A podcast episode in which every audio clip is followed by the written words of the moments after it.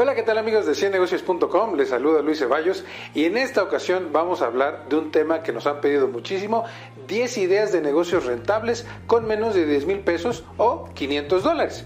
Bueno, hay tres tipos de ideas que tú puedes poner con esa cantidad. Puedes poner un negocio de comida, puedes poner una tienda, un comercio o en tercer lugar puedes poner un negocio de servicios. La clave para gastarte menos dinero es que quizás eh, tengas un negocio desde casa o un negocio en un pequeño establecimiento, por ejemplo, solamente los sábados, como puede ser un mercado sobre ruedas o un tianguis o un pequeño mercado de artes, lo que haya en tu localidad. Primero vamos a hablar porque nos lo han pedido mucho del negocio de comida. ¿Cuáles son tres negocios que yo podría empezar con menos de 10 mil pesos o 500 dólares?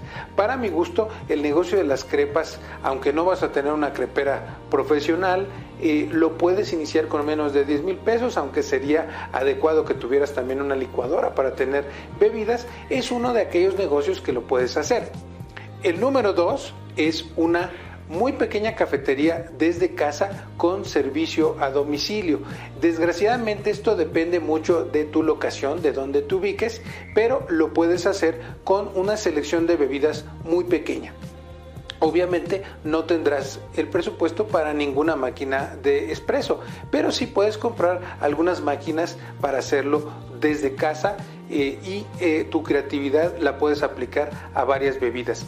En tercer lugar, la tercera idea es la mesa de postres o hacer pastelería desde tu casa.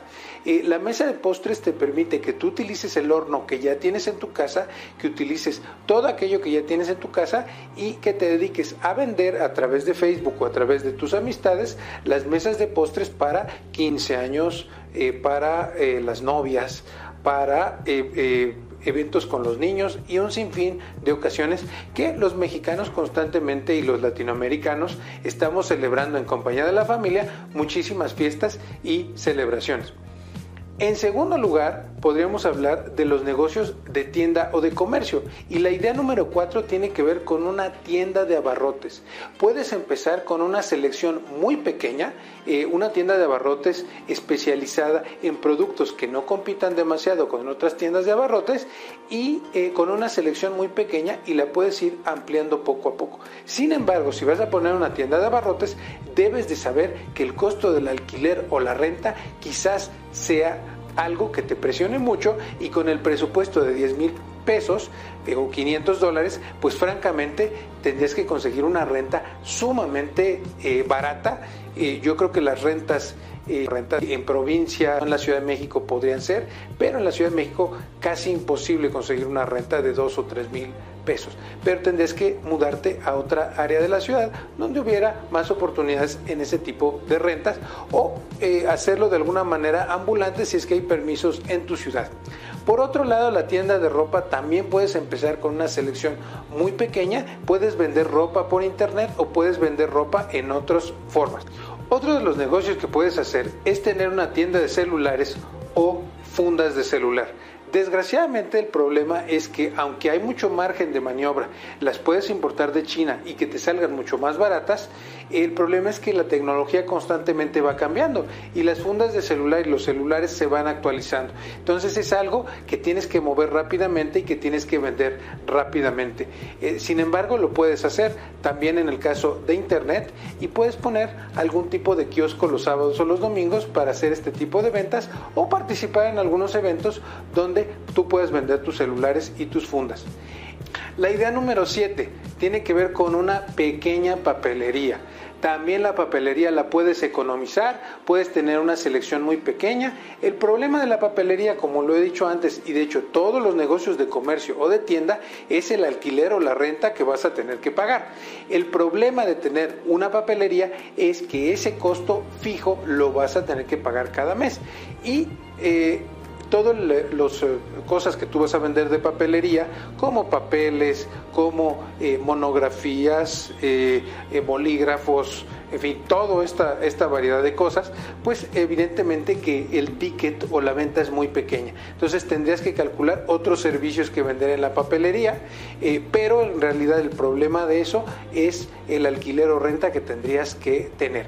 Y el último lugar son negocios de servicios que por mucho son los negocios que menos inversión tienen, pero que más trabajo van a costar.